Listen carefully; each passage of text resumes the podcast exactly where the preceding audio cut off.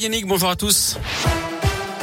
On commence par vos conditions de circulation. C'est fluide autour de Clermont-Ferrand. Toujours ces ralentissements sur la nationale 88 entre Firmini et la Ricamari à cause de travaux.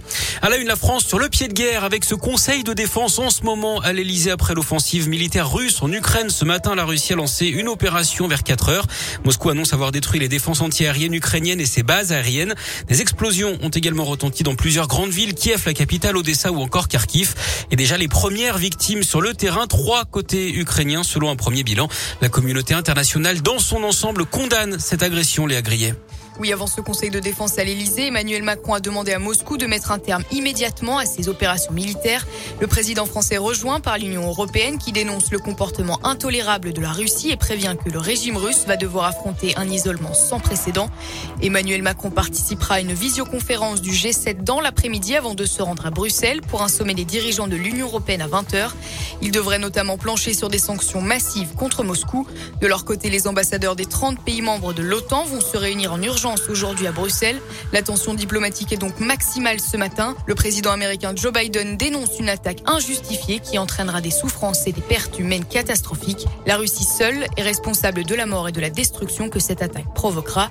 Fin de citation. Merci Léa. J'ajoute que cette offensive pourrait avoir de très lourdes répercussions économiques. Également, le prix du baril de pétrole s'est envolé ce matin. Il dépasse les 100 dollars, ce qui n'était plus arrivé depuis 7 ans. Plusieurs pays annoncent également donc des sanctions massives contre la Russie après cette invasion.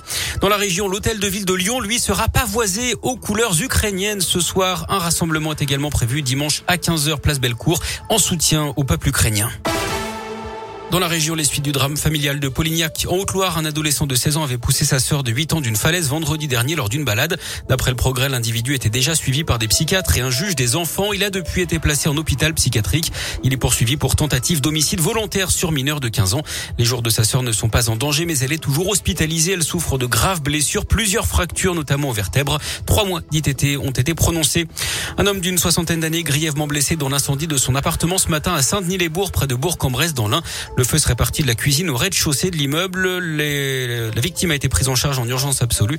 L'intervention des pompiers était toujours en cours ce matin, ce qui provoquait quelques difficultés de circulation sur la départementale 936 en direction de Bourg-en-Bresse. À Lyon, des aides pour les sinistrés de la route de Genasse. La mairie du 3e arrondissement va mettre en place une cagnotte de solidarité d'urgence, une cellule psychologique, un soutien administratif pour que les victimes puissent refaire leurs papiers, une aide d'urgence limitée à 300 euros par personne d'après le progrès. Une enquête est toujours en cours hein, pour déterminer les raisons de l'effondrement partiel d'un immeuble mardi après-midi. Deux personnes, dont une femme enceinte, avaient été légèrement blessées. En foot, Marseille joue ce soir son 16e de finale retour de Ligue Europa à Bakou en Azerbaïdjan pour défier Karabag à 18h45 et puis également du basket France-Portugal à 19h. Parfait, merci.